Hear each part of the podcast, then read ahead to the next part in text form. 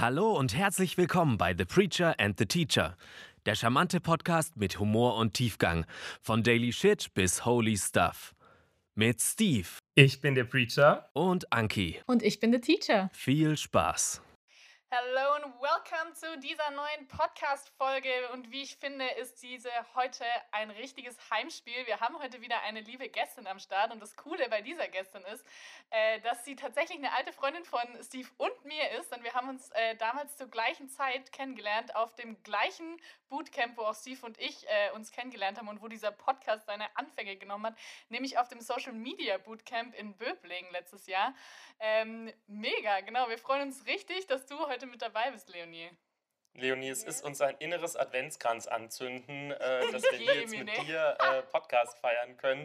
Ähm, wir wissen, also alle, die Leonie folgen, wissen, Beauty, Fashion, Lifestyle, das ist das, was sie macht, das ist das, wofür sie die Leute lieben. Aber Leonie, was bist du noch?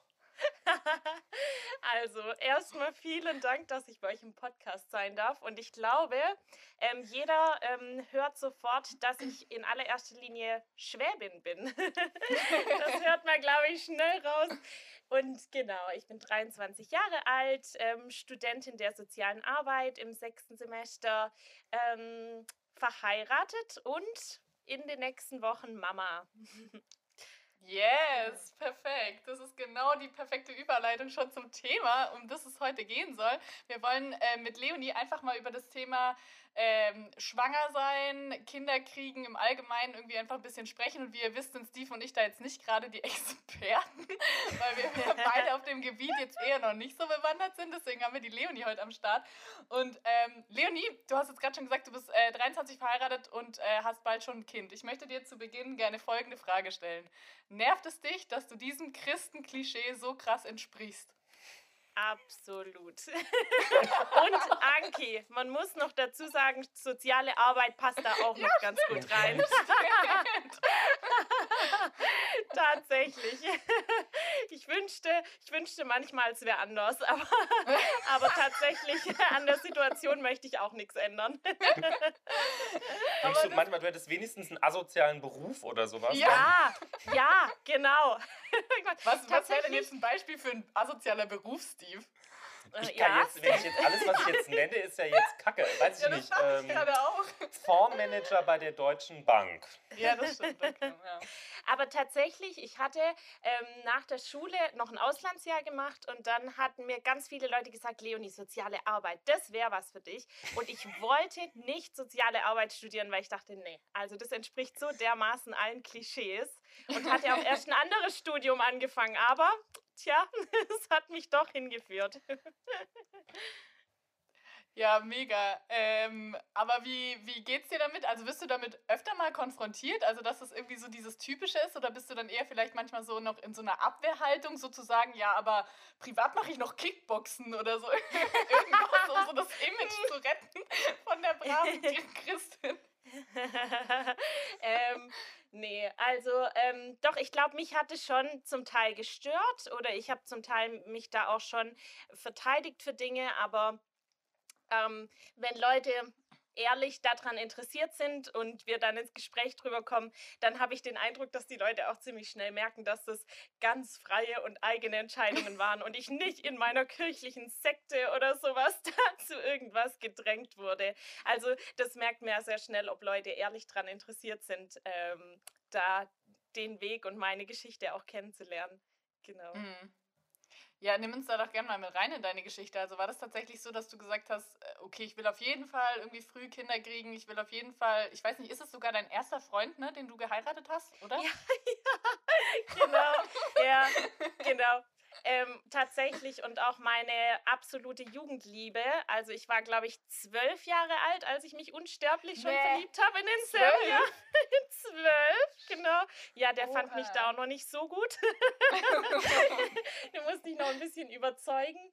Ähm, genau, ja. Und dann hatten wir beide, äh, war es eben eine Teenie-Freundschaft, eine Teenie-Liebe ähm, haben dann beide noch ein Auslandsjahr gemacht und die Höhen und Tiefen Getrennt hinter uns gebracht. Bitte? Getrennt voneinander, Getrennt voneinander, genau. Ja, ja, kann ich auch nur jedem empfehlen, sowas mal noch zu machen. Auch gerade in langjährigen Beziehungen mal ähm, so eine ja, Zeit voneinander getrennt nochmal zu erleben und sich selber ähm, da weiterzuentwickeln nochmal. Ähm, genau, ja, mit vielen Höhen und Tiefen. Auf jeden mhm. Fall. Genau, ja.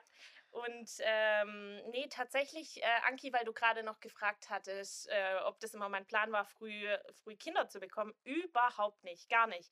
Also auch, wir hatten, haben vor kurzem drüber geredet und mussten so lachen, ähm, als wir, als uns wieder eingefallen ist, dass ich nach der Hochzeit gesagt hatte, die nächsten fünf Jahre will ich nichts davon hören. Und es gibt dieses Phänomen, das habe ich schon von so vielen Leuten gehört, wenn man dann doch verheiratet ist und dann in der Familie die ersten Kinder kommen und so weiter. ja, dann, meine Cousine würde sagen, dann meldet sich der Uterus. das finde ich einen richtig guten Folgentitel, dann meldet sich der Uterus. okay, I, I see your point. Aber wie ist es jetzt so in deinem Umfeld, also auch in der Uni? Ich meine, klar, soziale Arbeit, wir wissen, da sind, da sind viele wahrscheinlich auch irgendwie so aus irgendeinem kirchlichen Background oder so unterwegs. Aber ist es manchmal so, dass du, wenn du dir so das keine Ahnung, so dieses freie Leben vielleicht von deinen Freundinnen, Kommilitonen oder so anguckst, dass du dann manchmal das Gefühl hast, du hast was verpasst? Also so dieses Leben in der WG vielleicht oder auch so dieses, ich mache voll mein Ding, ich bin nur für mich verantwortlich oder so. Also Studentenleben ja in der Kneipe. Ähm, ja. Äh, Gut, ich glaube, in der Kneipe kann man auch so abhängen, wenn man verheiratet ist. Nein, Anki kann, kann man, man nicht. Gar nicht. Habe ich einfach ein grundlegend falsches Bild von der Ehe. Ja. oh oh. ja, ähm, da, tatsächlich war das so, ähm, als wir uns verlobt hatten, da war ich äh, 18. Da war ich oh, noch nicht krass. mal ganz mit dem Abi legal. Durch. Mhm. Und äh, da hatte jemand, da hatten wir das noch auf Facebook geteilt. Das war damals noch in. Damals hat man noch Facebook benutzt. Und ähm, da hatte jemand kommentiert, aber ihr seid doch noch so jung. Und dann habe ich gedacht, ähm, ja, I see your point. Und habe aber trotzdem gedacht, oh Mann, wie schade, wenn wir Dinge wie heiraten und Kinder kriegen, ähm, damit assoziieren, ihr seid doch noch so jung und ihr seid doch noch, ach, mhm. keine Ahnung, das dann Wirf sozusagen für mich klang das wie, dann ist dein Leben vorbei. Aha. Und was ist das für eine traurige Haltung? Weil ich will auch nicht, dass mit 30 mein Leben vorbei ist. Also 30 mhm. ist vielleicht Aha. so, weiß nicht, ob das jetzt so der Durchschnitt ist, wo Leute Kinder bekommen oder wo das ein Thema wird. Aber ähm, ich glaube, dass das vielmehr einfach so eine Haltung ist, die man hat. Und die ist bei uns absolut, dass wir uns dadurch auch nicht einschränken lassen wollen. Mhm. Natürlich ist das eine andere Verantwortung. Und natürlich wird jetzt auch ein Kind eine ganz andere Verantwortung sein. Aber ähm, wie traurig ist es, wenn ich so eine Haltung habe, zu sagen, oh, dann ist mein Leben rum. Also dann, mhm. dann ist es ja früh vorbei. Ich weiß nicht, ja. wie seht ihr das?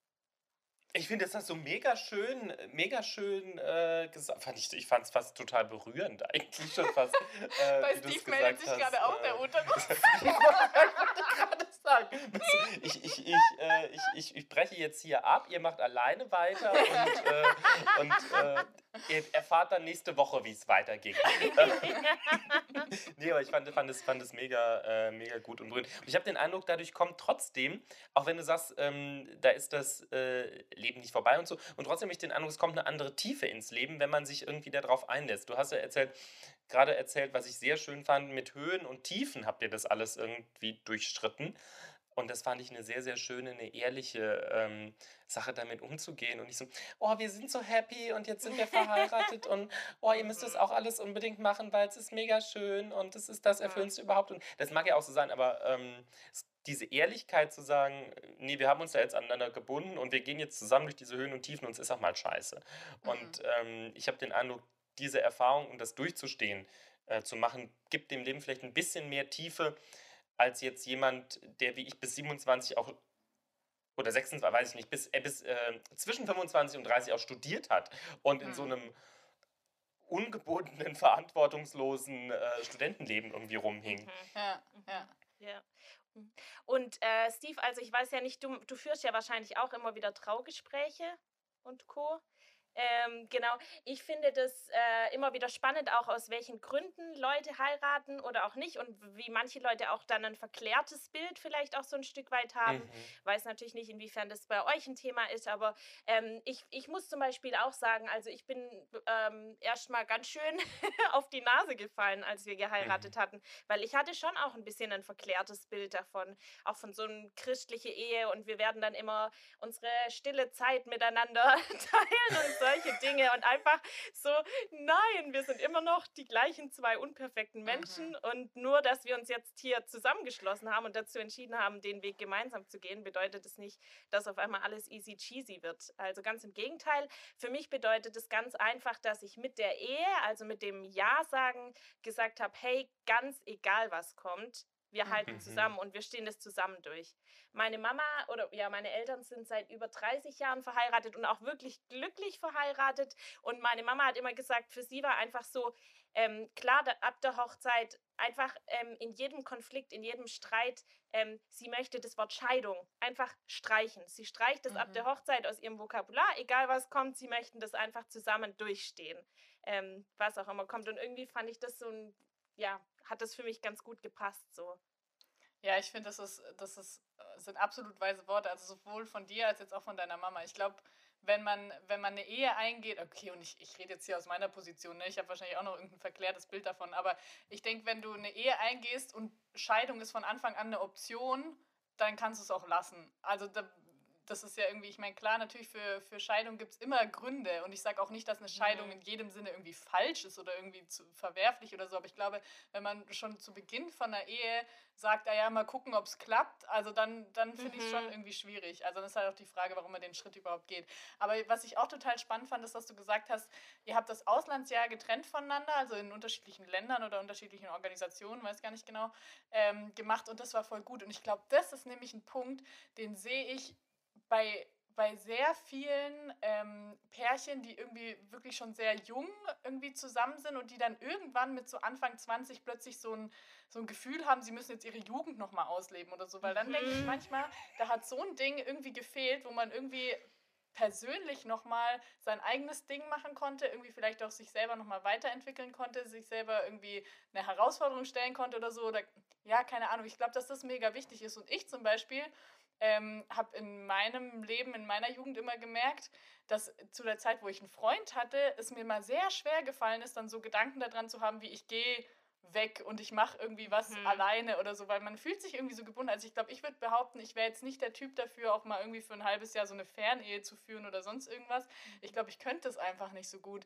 Aber ich glaube trotzdem, dass es total wichtig ist, dass man, dass man so eine Zeit hat, wo man auch irgendwie mal so alleine sich, sich finden kann oder wie auch immer man ja. das jetzt irgendwie schön formuliert. Und man lernt ja auch sich gegenseitig, also so war jedenfalls unser Eindruck eben, äh, mein Mann war ein Jahr in Brasilien und ich ein Jahr in Malawi, dann war es auch äh, zwischenzeitlich, hatte man nicht so viel Kontakt oder ging es einfach auch nicht so gut mhm. aus ähm, technischen Gründen sozusagen. Ähm, und trotzdem hatte ich das Gefühl, wir haben uns zum Teil besser kennengelernt in dieser Zeit, weil man einfach natürlich nicht den Abend typischerweise damit verbracht hat, irgendwie eine Serie zusammen zu gucken oder sowas, sondern irgendwie, wenn man dann miteinander gesprochen hat, hat man wirklich miteinander geteilt Zeit, was bewegt mich gerade wirklich? Und wie oft mhm. passiert uns das? Wie oft führen wir diese Gespräche im Alltag eigentlich miteinander? Also oft mhm. geht es ja dann doch um organisatorische Dinge oder dass man wirklich irgendwas miteinander anschaut oder sowas. Das heißt, es hat eine ganz andere Tiefe bekommen. Ja. Was war denn für dich jetzt so die größte Umstellung, seit du weißt, dass du schwanger bist? Also man denkt ja immer irgendwie, was weiß ich, man wird, also was die, die eigene, äh, wie sagt man denn da, so die physischen Möglichkeiten, also dass man irgendwie ziemlich schnell eingeschränkt ist, dass man irgendwie ständig Pipi muss. Also mal gucken, wie lange die Folge hier auch geht, wann Leonie dann Pipi muss, wie lange sie noch sitzen kann. nee, also keine Ahnung, sind das irgendwie Mythen? Ist das bei jeder Frau einfach unterschiedlich? Oder was hat dich da irgendwie krass eingeschränkt? Oder was der Alkohol vielleicht? ja, der, ja, tatsächlich. Jetzt so in der Adventszeit mal ein Glas Rotwein wäre schon schön. Aber da stehe ich jetzt auch noch voll durch. Nein, ähm, also ich muss sagen, ich kann mega, mega dankbar sein. Ich habe ähm, körperlich so wenig Einschränkungen. Natürlich ein kleines bisschen Übelkeit am Anfang und jetzt zum Schluss, äh, aber mir, mir geht so gut, wirklich. Ich glaube, was für mich eine ganz spannende Erfahrung war, war, ähm, von an, wie ich von anderen Menschen jetzt wahrgenommen werde. Ähm, und zwar äh, insofern, als dass fremde Menschen oder gefühlt fremde Menschen ähm, plötzlich anfangen, so über meinen Körper zu reden, wie dick mein Bauch schon ist oder auch nicht. Oder, oder dass irgendwelche Leute, die mir null nahestehen, gekommen sind, plötzlich schon ab dem vierten, fünften Monat und mir an den Bauch gefasst haben, was ja übertrieben intim eigentlich ist. Wann hat euch mal jemand ähm, nicht nahestehendes, wann hat euch jemand nahestehendes einfach an den Bauch gefasst? Also, ähm, genau, dass irgendwie so ähm, der Körper zu so einem Teil der Öffentlichkeit plötzlich wird. das mhm. fand ich schon eine Umstellung, muss ich sagen. Und natürlich auch tatsächlich dieses andere Verantwortungsbewusstsein. Also einfach, okay, da lebt gerade noch ein kleiner Mensch in mir. Alles, was ich esse, was sicher nicht immer gut ist für uns zwei, kriegt auch noch ein kleines Menschlein im Bauch mit ab. Mm, ja, voll. Genau.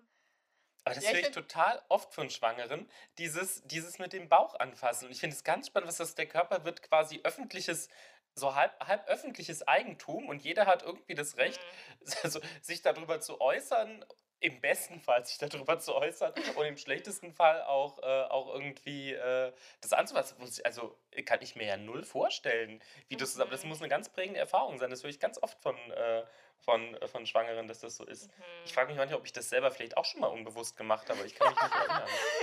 ja. Steve streicht in der U-Bahn ab und zu aus Versehen Frauen. ich, ich, ich streiche fremden schwangeren Frauen in der U-Bahn den Bauch, genau. Ich habe tatsächlich ja. mich immer dabei ertappt, dass äh, seit ich das mal so mitbekommen habe, dass es für Frauen irgendwie ganz, ganz befremdlich ist, dass ich dann immer, also natürlich nicht bei fremden Frauen, sondern bei ja, Be Bekannten oder Freundinnen oder so, dass ich dann immer gefragt habe, ob ich mal an den. Und dann ja. dachte ich, das ist ja aber genauso übergriffig, weil als ob dann jemand da steht und sagt, äh, nee.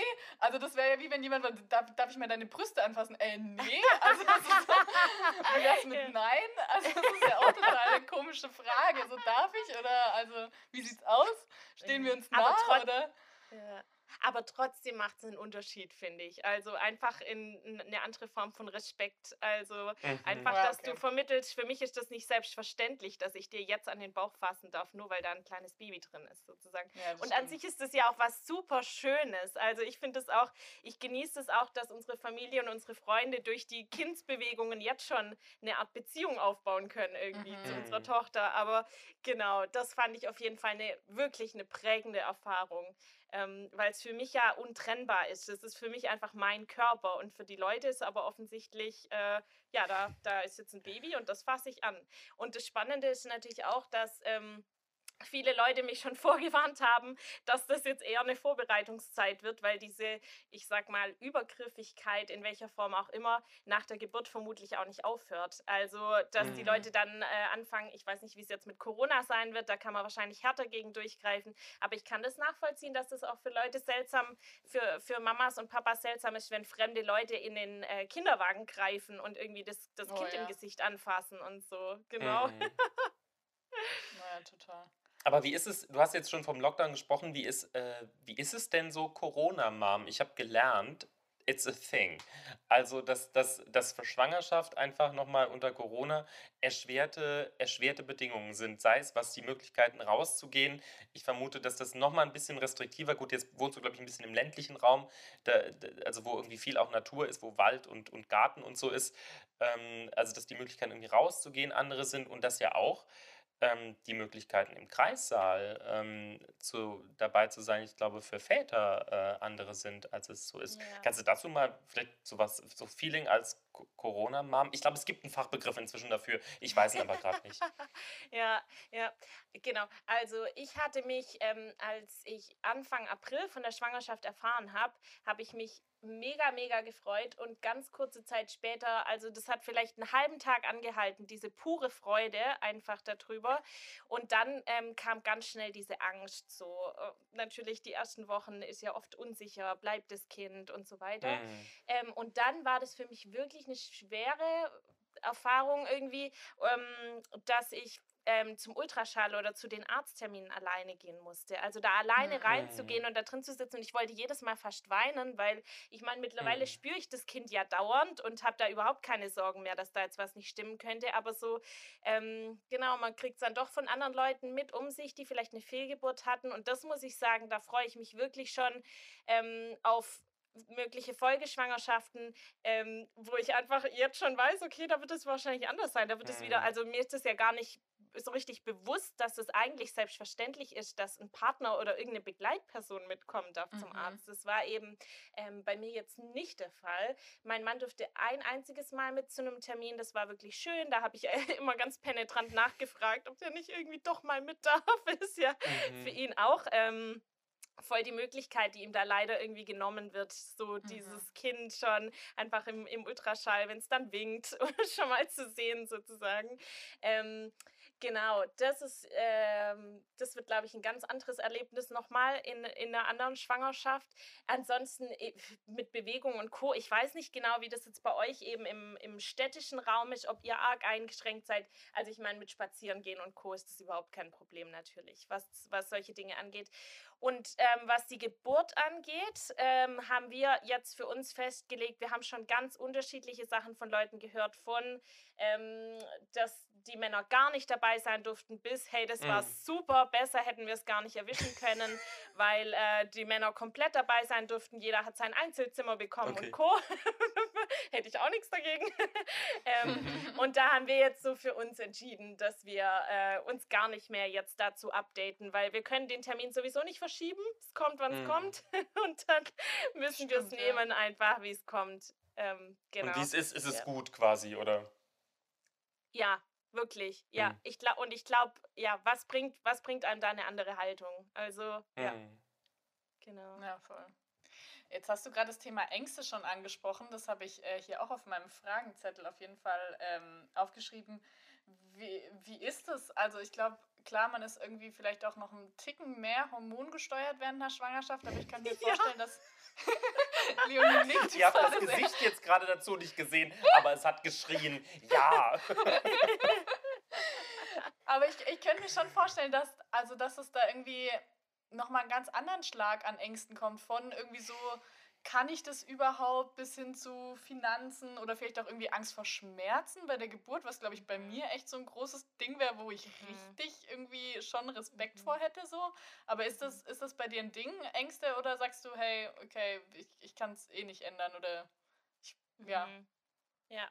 Ähm, also vor der Geburt, das finde ich auch spannend. Das war bei mir jetzt auch so, dass ich ähm, je weiter quasi die Geburt noch weg war, desto mehr Ängste hatte ich. Und jetzt hm. einfach dadurch, dass ich das jetzt das Gefühl habe, ich kenne das Kind jetzt schon so gut und ich kann es jetzt einfach kaum noch erwarten, sie jetzt so richtig kennenzulernen und im Arm zu mhm. halten.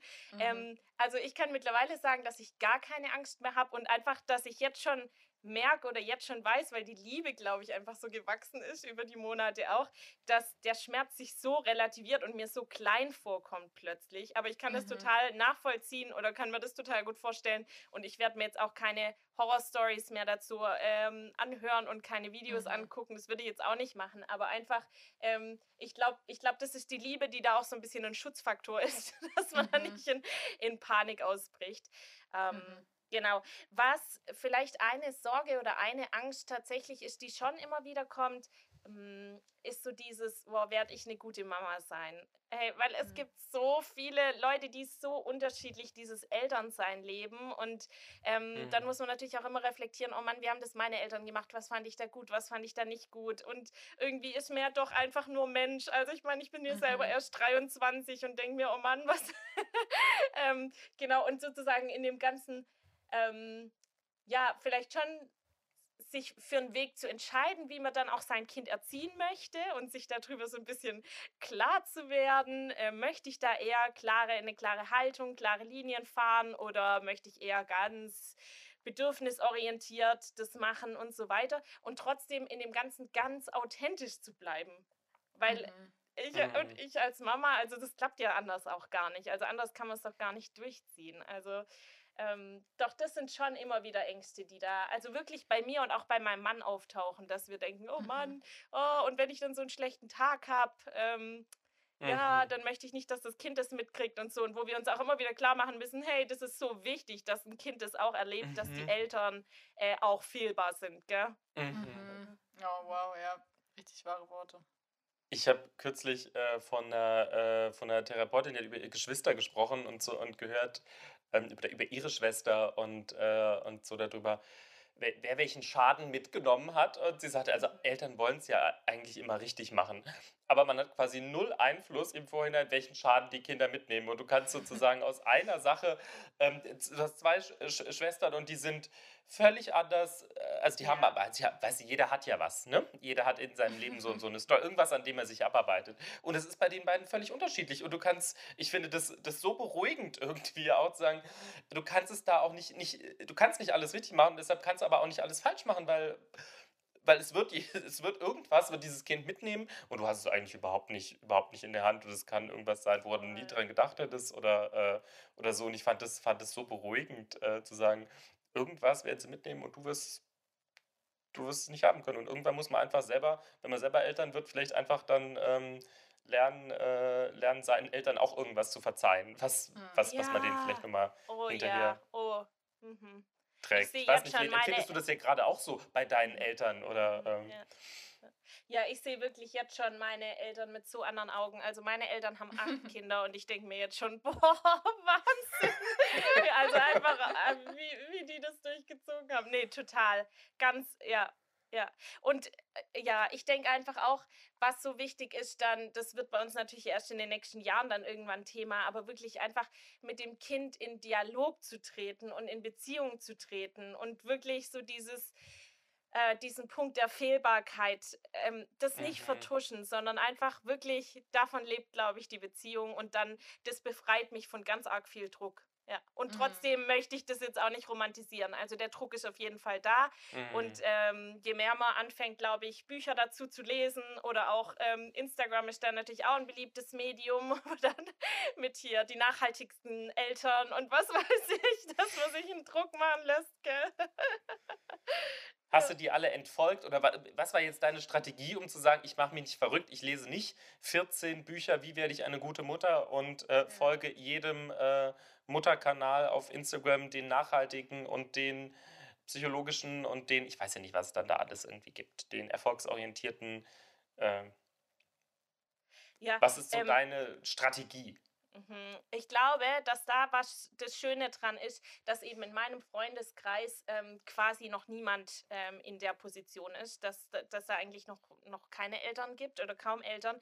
Und es tut so gut, da manchmal wieder auszutreten aus dieser Bubble und einfach wieder mit anderen Leuten zusammen zu sein. Und dann bekommt man auch wieder, finde ich, einen ganz anderen Blick drauf. Und wirklich, das passt jetzt vielleicht auch so wirklich ein bisschen in die Adventszeit rein. Ähm, mein Mann und ich sagen dann auch immer wieder, hey, Jesus ist einfach in der Krippe in irgendeinem Stall geboren und aus dem ist auch was geworden.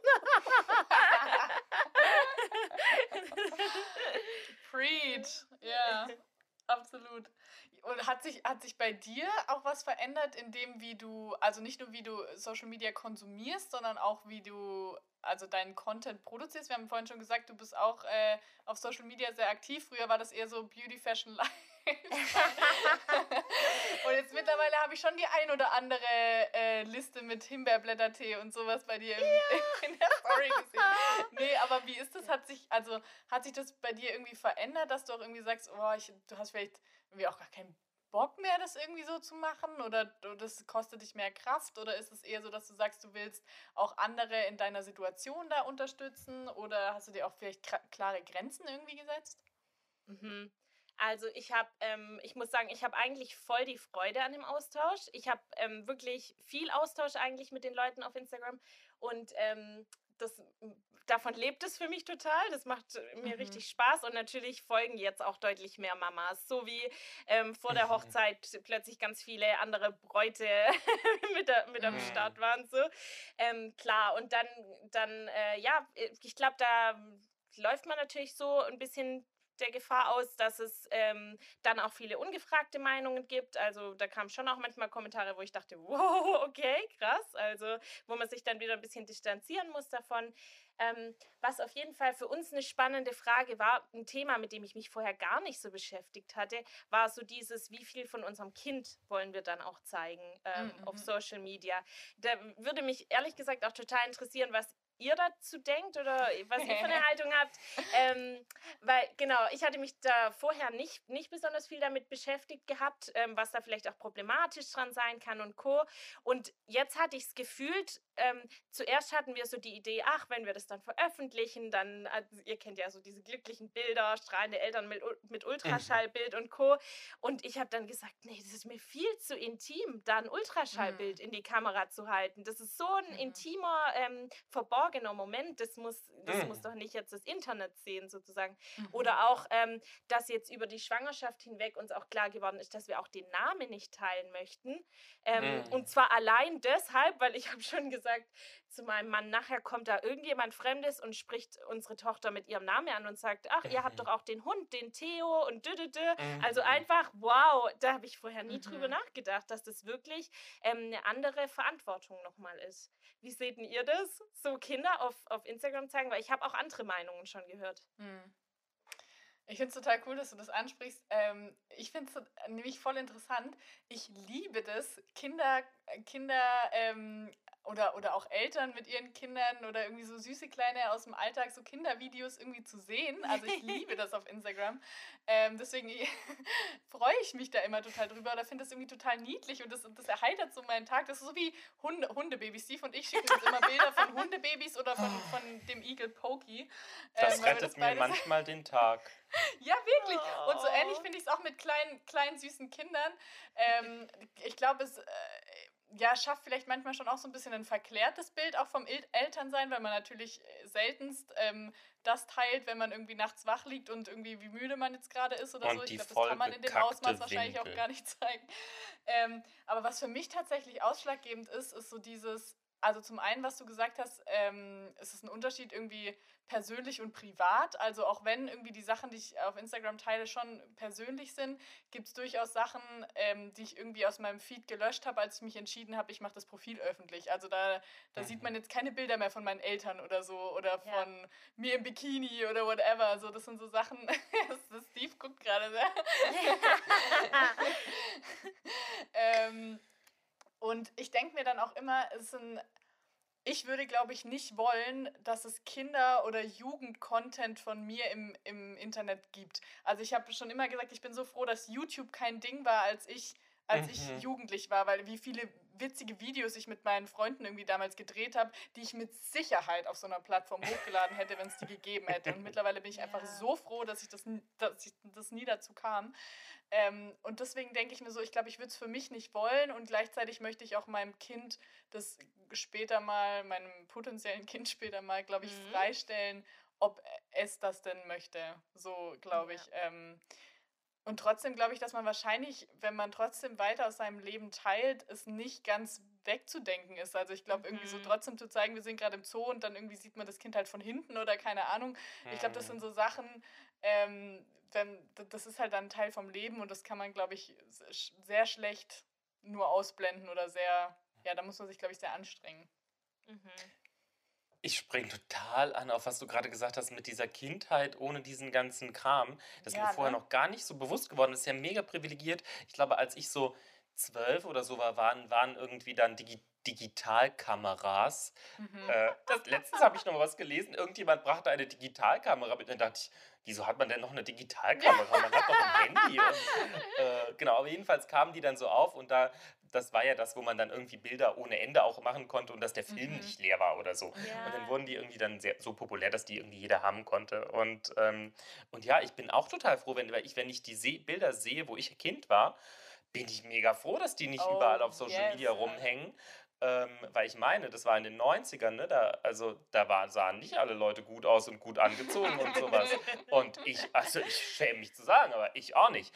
Und, Authentizität. Ähm, auch wenn ihr das sicherlich nicht gedacht habt. Nee, aber ich, also so eine Kindheit beschützt noch vor dieser, vor dieser digitalen Ewigkeit, ähm, finde ich mega privilegiert. Würde ich jetzt, wo du die Frage stellst, auch anderen Kindern natürlich wünschen. Und trotzdem finde ich, ja, es ist auch Teil der Lebenswirklichkeit. Das mit dem Namen, da wäre ich noch gar nicht drauf gekommen, weil ich habe vor einer Zeit auf Twitter oder irgendwo gesehen, dass Leute von K1 und K2 gesprochen haben. Und ich dachte immer, was ist das eigentlich? Und die meinten damit Kind 1 und Kind K1? 2, weil die, weil die natürlich schon sagen wollten, dass eine Kind oder Großkind und Kleinkind, habe ich auch schon mal gelesen. Mhm. Und ähm, weil die jetzt sagen wollten, das eine hat halt irgendwas gemacht, das andere hat dann irgendwas anderes dazu gemacht oder so. Und die aber die Namen wahrscheinlich nicht, nicht reinnehmen wollten. Und deshalb ist irgendwie die Rede von K1, K2 und K3, weil das dann, äh, dann die Kinder, ich meine, gut, das Durchzählen ist natürlich auch ein bisschen ambivalent vielleicht, aber ähm, ja, kann ich total gut verstehen. Und ich habe letztens einen Account gesehen, da waren fast nur Babybilder drauf. Und, äh, und die Eltern waren eher so in der Rand. Und da habe ich gedacht, boah, das finde ich schon schief. Also das würde ich nicht machen. Aber wenn das quasi, ich fand es schön, das Bild, was du mit Anki da gebracht hast, mit ähm, Kind von hinten im Zoo oder man kann ja inzwischen, glaube ich, auch bei Stories sowas Bewegliches aufs Gesicht machen. Ähm, das, weiß nicht, vielleicht gibt es einen Moment, den man echt teilen möchte. Das ist ja sehr unterschiedlich, mhm. wie da Leute aus Bedürfnis haben. Ähm, das kann ich, kann, ich schon, kann ich schon gut sehen. Ähm, ja, aber ich, es kommt wahrscheinlich auch echt darauf an, was, was jeder als persönlich und privat empfindet, ist ja auch unterschiedlich. Aber verbaut eurem Kind das Leben bitte nicht. Also nicht, ich meine, jetzt, das ging jetzt nicht auch an dich, äh, da habe ich bei dir gar keine, aber sozusagen, äh, man möchte doch nicht irgendwann 30 sein und äh, Bilder sehen, wie man irgendwie in den Pool pinkelt oder mit drei oder so. Das, das ist übrigens mein Pfarrer damals, als er drei war. Von mir gibt es solche Bilder nicht, Anki, möchte ich nochmal sagen. Aber vielleicht wird ja Leonies Kind Pfarrer und dann ähm, ist das froh, dass es solche Bilder nicht gibt. Genau, ja.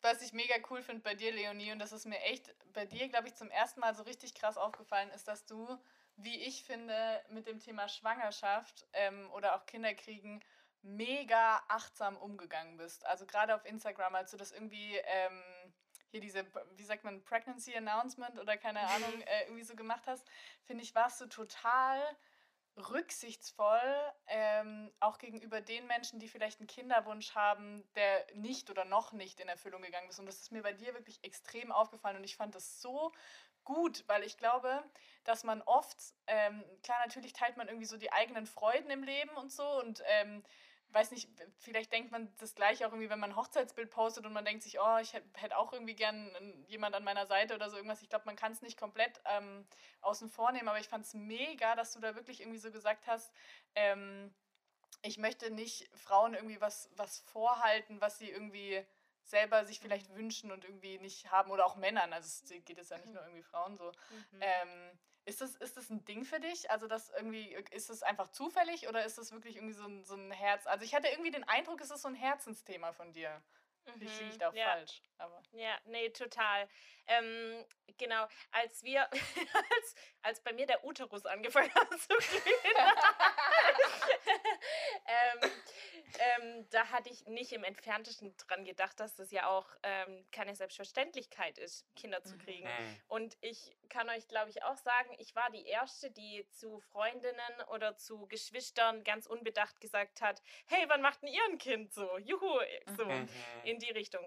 Ähm, und als es dann bei uns Monat und Monat nicht geklappt hat, obwohl wir uns eben für ein Kind entschieden hatten, ähm, da habe ich zum ersten Mal drüber nachgedacht, dass man Kind nicht, also ganz ehrlich, da habe ich zum ersten Mal drüber nachgedacht, dass man Kind nicht einfach machen kann. Also, mhm. also ich weiß nicht, ob ihr euch an, an Bio-Unterricht erinnert, da wird einem einfach erklärt, ähm, wie man am besten nicht schwanger wird, aber sozusagen mhm. die ganzen Funktionen, besonders im weiblichen Körper, hatte ich nochmal den Eindruck, da habe ich so wenig Bescheid gewusst. Da hat sich mir ein neues mhm. Universum eröffnet, als ich mhm. angefangen ja. habe, mich da mal langsam einzulesen in Dinge. Und dass es so viele Gründe geben kann, dass äh, Paare auch keine Kinder bekommen.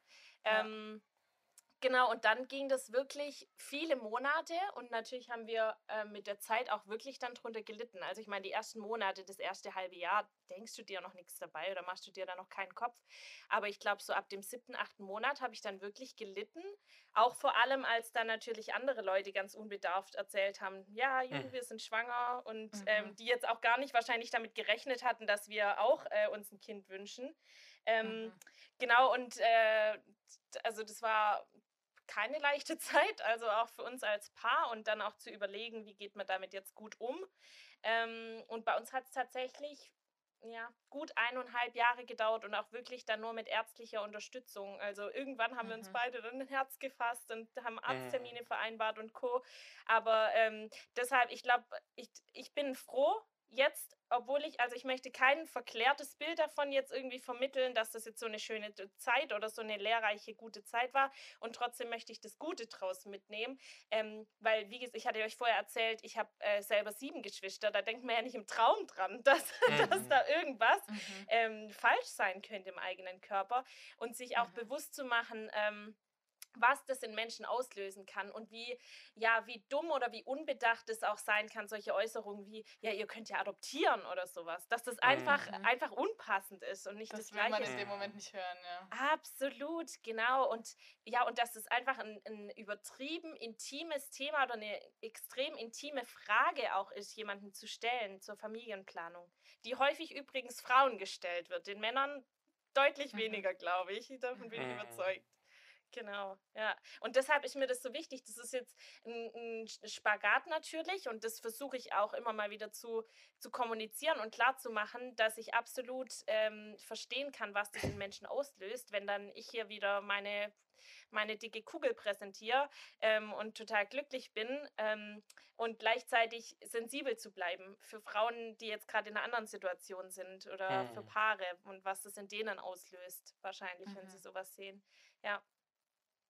Ich finde ich find das total spannend, was du da ansprichst. Ähm, man hört so krass viel irgendwie über ungewollte Schwangerschaften, Teenie-Schwangerschaften, was weiß ich ja. was. Oder auch, wie du gesagt hast, im Biounterricht kriegt man vor allem gesagt, wie du nicht schwanger wirst, aber dass es irgendwie, mhm. also überhaupt nicht selten ist, dass es halt auch irgendwie mhm. nicht funktioniert oder zumindest eine Weile dauert oder dann vielleicht sogar tatsächlich überhaupt nicht funktioniert, ist, finde ich, so ein Ding, über das wird nicht gesprochen und ich kann da wirklich das auch nur unterschreiben, was du sagst. Ähm, obwohl man selber irgendwie eine Frau ist und irgendwie schon grundsätzlich versteht, wie das alles so ein bisschen funktioniert und dass man irgendwie alle vier Wochen seine Tage bekommt oder sonst irgendwas, aber man hat nicht wirklich so einen richtigen Plan davon, also was da auch alles noch so für Faktoren mit reinspielen. Das ist wirklich, also mhm. was ich da schon irgendwie auch erlebt habe in meinem, ähm, in, in meinem Umfeld, ähm, wie wenig man da auch irgendwie drüber, drüber aufgeklärt wird, auch seit, und da möchte ich auch wirklich das jetzt auch einfach mal aussprechen, auch von, von Frauenärzten und so, also wie leichtfertig mhm. dir da auch einfach irgendwie hier so die Pille verschrieben wird ja. und du wirst überhaupt nicht darüber aufgeklärt, was das sonst mhm. noch äh, mit deinem Körper anstellt, was da eigentlich passiert und so weiter. Ähm, das fand ich echt erschreckend. Und ähm, als ich mich da wirklich mal mit auseinandergesetzt habe, ähm, bin ich echt aus allen Wolken gefallen und auch wie wenig da ähm, auch so richtig fundierte ähm, wissenschaftliche Meinungen oder, oder wie unterschiedlich die wissenschaftlichen Meinungen auch sind, die da im Internet kursieren und äh, über die man sich dann informiert. Und das finde ich schon ähm, also wirklich erschreckend, ja. Total. Und ähm, der andere Punkt ist für mich eben auch nochmal, dass, dass ich glaube, dass wir uns gar nicht darüber im Klaren sind, was das für ein Schmerz sein kann mhm. für Paare. Also ich mir jetzt schon, weil ich es quasi erlebt habe oder ja, miterlebt habe. Aber ähm, dieses, ähm, ich glaube, dass wir mittlerweile mehr und mehr, auch sicher noch nicht ausreichend, aber mehr und mehr sensibilisiert werden, zum Beispiel für Themen wie eine Fehlgeburt oder solche mhm. Themen. Ähm, was aber auch, wo noch ganz viel, glaube ich, Aufklärungsarbeit auch geleistet werden muss, was das einfach auch mit Paaren macht und wo wahnsinnig viele unsensible Kommentare immer noch kommen. Aber ich hatte zum Beispiel in meiner Kinderwunschzeit immer das Gefühl oder immer diese innere Stimme, die mir gesagt hat, naja, Leonie, du, du hast ja niemanden, um den du trauerst. Also, dass ich sozusagen mir selber das Recht abgesprochen habe da jetzt gerade zu trauern oder traurig mhm. zu sein, mhm. weil es da ist ja niemand. Also ich hatte ja keine mhm. Fehlgeburt oder sowas. Mhm. Aber dass man sozusagen auch um einen Menschen trauern kann, der noch nicht da ist oder den man sich sehnlichst mhm. herwünscht, ähm, dass das ja auch eine Form von Trauer ist, das war mir vorher auch überhaupt nicht klar. Und da habe ich auch das Gefühl, dass das ähm, in unserer Gesellschaft einfach auch noch gar kein sensibles Thema ist oder noch gar nicht ähm, wirklich ja irgendwie einen Platz hat. Ja ich glaube auch wieder, also 100% zustimmen. Ich glaube, Trauer muss man halt einfach erstmal zulassen können, um damit arbeiten zu können. Und wenn man sich das permanent selber versagt, oder Trauer oder in dem Fall vielleicht auch Sehnsucht und sich sagt, das darfst du nicht, weiß nicht, ob das beiträgt zu einem gesunden, zu einem gesunden Umgang damit. Also es wird natürlich mhm. immer wehtun, aber vielleicht kann man unterschiedlich damit, damit umgehen. Und auch das Thema Fehlgeburt und Sternenkinder ist, glaube ich, eins, was ich jetzt beobachtet habe, was zunehmend enttabuisiert wird. Also wir hatten mhm. ja ganz am Anfang die, ähm, die Fine, äh, mhm. mal, also unsere erst, unser erster Gast mhm. war äh, Seligkeitsdinge, die Fine, die da relativ offen, nicht bei uns jetzt, weil wir ein anderes Thema hatten, aber schon relativ offen über, äh, also über ihr Sternenkind äh, gesprochen hat und was die evangelisch-lutherische Kirche hat jetzt einen Entwurf gemacht zu Gottesdienste zum Gedenken von Sternenkindern. Das finde ich also wichtig, dass das auch enttabuisiert wird. Und was du gesagt hast mit mhm. diesem Schmerz, wenn man es nicht, wenn man gerade kein Kind haben kann, das ist also natürlich ist es schwer für mich jetzt auch zu verstehen, und, aber es ist viel eindrücklicher, wenn du darüber sprichst und und man muss sagen, die Bibel ist doch voll davon. Die Bibel ist voll von Frauen, die, die irgendwie wollen und nicht können. Und, und wir leben in einer Zeit, wo nicht dein, deine Rente und dein sozialer Status davon abhängt, ob du Kinder hast oder nicht, sondern wir, mhm. wir reden da von einer Zeit, wo du sagst, wenn du keine Kinder bekommen kannst, und ich meine, die wussten natürlich auch nicht, dass das auch am Mann liegen kann, aber mhm. wenn du keine Kinder bekommen kannst, dann bist du überhaupt völlig wertlos in diesem Gesellschafts-, mhm. in diesem Gesellschaftsmodell, weil du, weil das deine und Rentenversicherung ist und, und auch, so Lebenszweck ist jetzt vielleicht zu viel gesagt, aber schon auch. Und mhm. so denken wir ja heute nicht mehr, aber sogar heute noch ist es so krass schmerzhaft und ähm, sich das dann vorzustellen, was das bedeutet, in diesen Erzählungen und was das dann auch bedeutet, wenn es dann, wenn es dann doch irgendwie äh, klappt. Also was da an, weiß ich nicht, Erlösungsgefühle oder kannst du das mal irgendwie yeah. da beschreiben, was du gedacht hast oder gefühlt hast, äh, ja. als es dann irgendwie klar war, dass es so ist es jetzt und ich habe es mir lange gewünscht und lange ging es nicht. Mhm. Ja, das war ähm, ganz witzig. Ich glaube, ähm, äh, ich weiß nicht, ob ihr auch diese Videos kennt. Vielleicht werden die auch nur mir in meinem Algorithmus jetzt immer zugespielt. wie sage ich es meinem Mann? oder wie ich es meinem Mann erzählt habe oder Dein so. Algorithmus. Ja, aber man kennt, man kennt solche Videos, ja. Mhm. Bei euch dann die Eagle-Videos. ja. ja, genau. Ähm, Genau, und dann habe ich mir natürlich auch was überlegt gehabt, wie ich es meinem Mann sagen werde und Co. Äh, und in dem Moment, also als ich diesen Test gemacht hatte, da muss man dazu sagen, das war wirklich, ich, ich hatte nachts einen ganz krassen Traum. Ähm, den werde ich jetzt nicht erzählen, aber ich bin aufgewacht und die letzte Frage, die die Person, die mit mir auf einer Bank saß, gesagt hatte, war, Leonie, was steht eigentlich auf deinem Test? Was steht denn da drauf auf deinem Test? Oder irgendwie sowas in die Richtung. Boah, ich krieg gerade Gänsehaut. Und was? Ich krieg gerade Gänsehaut, wenn du das so erzählst. Das ist richtig und, krass wirklich, und ich war mir nämlich ganz sicher, wir hatten am Abend vorher, habe ich echt äh, beim Abendessen noch geweint, weil ich gespürt hatte, äh, so diese Rückenschmerzen oder dieses mhm. Ziehen, was halt häufig, wenn dann die Periode bald einsetzt, kommt. Ähm, und ich war so davon überzeugt, oh Mist, das hat wieder nicht geklappt, trotz ärztlicher Unterstützung sozusagen. Ähm, und wir haben echt noch geweint ähm, und, und gebetet. Unser, unser Gebet war gar nicht, äh, Gott bitte mach, dass es doch irgendwie geklappt hat, sondern unser Gebet war, oh, dass die Schmerzen vielleicht einfach nicht so arg sind. Also wir waren zu 100% überzeugt, es hat wieder nicht geklappt.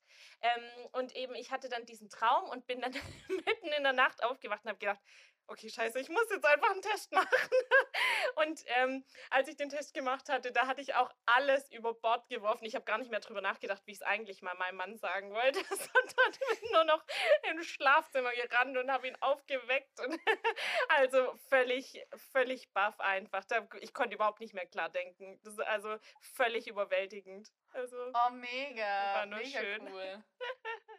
ja. Darf ich dazu vielleicht noch was, was fragen, weil ähm, wir, also Advent ist ja auch so eine Zeit, ähm, äh, weiß ich nicht, Maria ist ja da, dann irgendwie ist ja im Evangelischen jetzt nicht so eine, so eine Hauptprotagonistin, aber also schon auch äh, geschichtlich, aber jetzt, jetzt äh, nichts, wofür wir da viel äh, drüber nachdenken.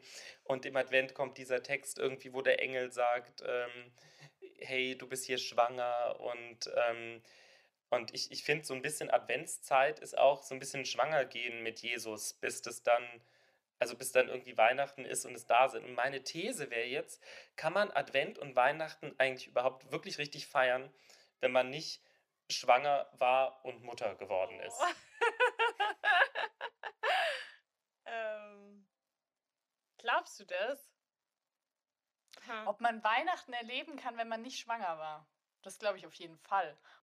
Also ich glaube, diese Reise, die Maria da hochschwanger gemacht hat, die kann ich mir nur sehr weit entfernt vor. Also ich glaube, dass es ziemlich krass sein muss, so, aber ähm, und auch so ein Kind irgendwie im Stall zur Welt zu bringen, ist jetzt auch was.